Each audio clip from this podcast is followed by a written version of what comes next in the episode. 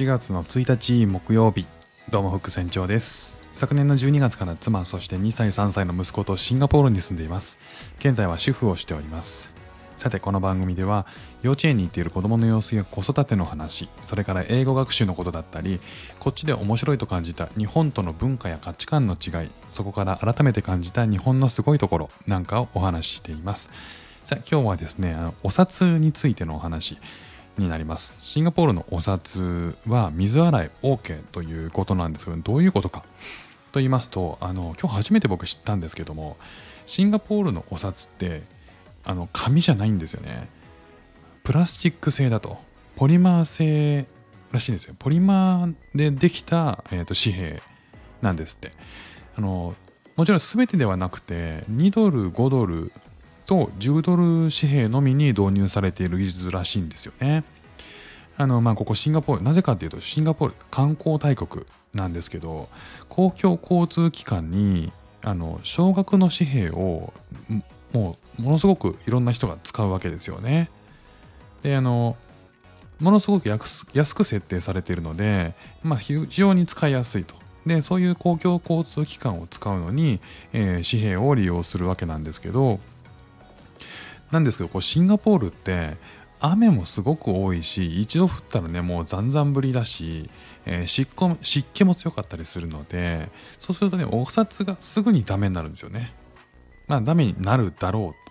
と。で、そんなトラブルをなくすために、あの、ポリマー製の樹脂が導入されて、2004年から、えー、プラスチック製の紙幣ができたということらしいんですね。で、あの、高額紙幣の50ドルとか100ドルに関しては、この技術はまだ導入されてないらしいんですよね。確かにね、僕、あの、シンガポール来て、えーと、お札をね、えーまあ、使う時になんかねあの日本との感覚と違ったんですよね。確かにツヤツヤしてるし触った感覚がすごく滑らかだし何なんだろうこのと思ってたんですけどね。今日初めてあの知ったんですよ。あのトランプもあの紙のものとプラスチックのものあるじゃないですか。あの僕高校生の時にそのえーと、トランプマンというですね、なるほどザワールドっていうテレビでやってるトランプマンに憧れて、トランプをパンパンパンパン投げるというのが流行ってた時期があって、それをね、あのやるのに、紙だとあんま飛ばないんですけどね、あのプラスチックだと飛ぶんで、プラスチックのトランプいいななんて思ったんですけどね、あれもちょっと手触りが違って、えー、あんな感覚に近いかもしれないですね。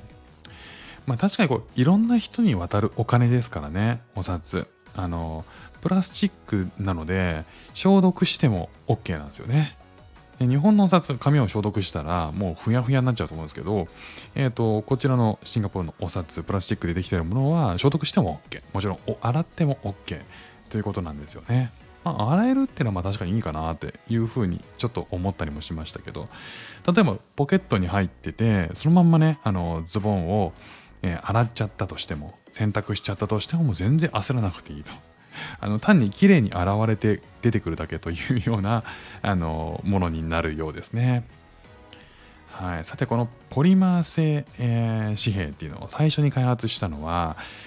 オーストラリアということですね1988年に通貨として導入されたのが始まりらしいですでこのオーストラリアの,、えーと、その技術によって、えー、今では世界で20カ国以上でこのプラスチック製のものが作られて流通してるということらしいんですよね。デメリットとメリットっていうのがあるんですけどデメリットに関しては生産コストが高くてあの逆あの熱には弱いということなんですよね。であとはえっと従来の紙による紙幣よりもこう手さばき感がちょっと違うのでえっとキャッシュディスペンサーとか自動支払い機とかえーと、紙幣認識機みたいなので使おうとした時に特別な技術を開発する必要があると。ただメリットとしてはポリマー用用紙の確保、まあ、素材の確保とか、えー、高度な技術が必要なので逆にこう偽造捏造捏造するのが偽造か。偽造するのが難しいらしいんですよね。で加えて製造コストさっきデメリットで製造コスト高いって言ったんですけどそれなのにもあの高くても長持ちをするので、えー、結果的にはねあの安上がりになるっていう見方もされているらしいですね。これまでのあのこう歴史をたどっても紙じゃないお札って実はあったんですよね。あの布とか革とか布に関してはねあの西郷隆盛が作った西郷札なんかはあの布でできてたりしますし、えー、ドイツのノーゲルトっていう通貨に関しては、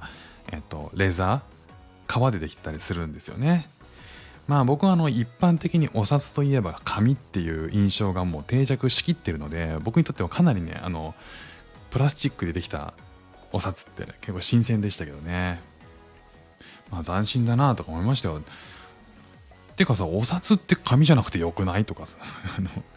なんでそんな繊細なもんに価値つけてんのっていうのがもしかしたらそのプラスチックが当たり前になった時代にはそう感じるのかなというふうに思ったりもしましたね。でももしかしたらねこう同時に今の子供たちにとってじゃあ今の子供たちが大人になる時にお札って本当に残ってんのかなみたいなのもちょっとまあ、あるんだろうけどだいぶあの今の認識とは違うんじゃないかなっていうのも同時に感じましたよね。お札っていうのがあったらしいよみたいなね。いやなんかさ昔の人ってさ四角いなんかねこういう四角いやつをねわざわざ持ち歩いてたらしいよ。こう何枚も何枚もさって。えー、何それめんどくさバーコードでよくない？とかね。でもなんかもっと言ったらいやなんかさお金ってさ国が管理してたらしいんだよね昔。えー、何それ。危なくない？なんで？ビットコインでよくない？